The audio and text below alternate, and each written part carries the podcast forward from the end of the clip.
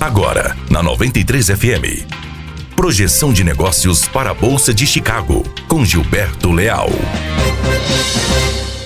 Olá, bom dia. Hoje, sexta-feira, 7 de junho de 2019. Aqui Gilberto Leal e este é mais um boletim de abertura de mercado com as principais informações da Bolsa de Chicago e também a abertura de câmbio na B3, falando diretamente para a 93 FM. O mercado em Chicago segue se posicionando ante ao relatório do USDA de oferta e demanda mundial que vai ser divulgado na terça-feira, dia 11 do 6. Clima e o andamento do plantio americano seguem no radar de traders e investidores. Soja então em queda neste momento, mercado noturno, queda de 4 pontos e meio, contrato junho valendo neste momento 8 dólares e 64 centavos de dólar por bushel, para o milho queda de 2 pontos, mercado noturno, contrato junho valendo neste momento 4 dólares e 18 centavos de dólar por bushel. O dólar operando em queda na B3, queda de 0,63%, valendo neste momento 3,85 85. Futuro nos Estados Unidos de olho no relatório de emprego americano, o payroll, que sai agora às 10h30 da manhã, e no acordo entre os Estados Unidos e México,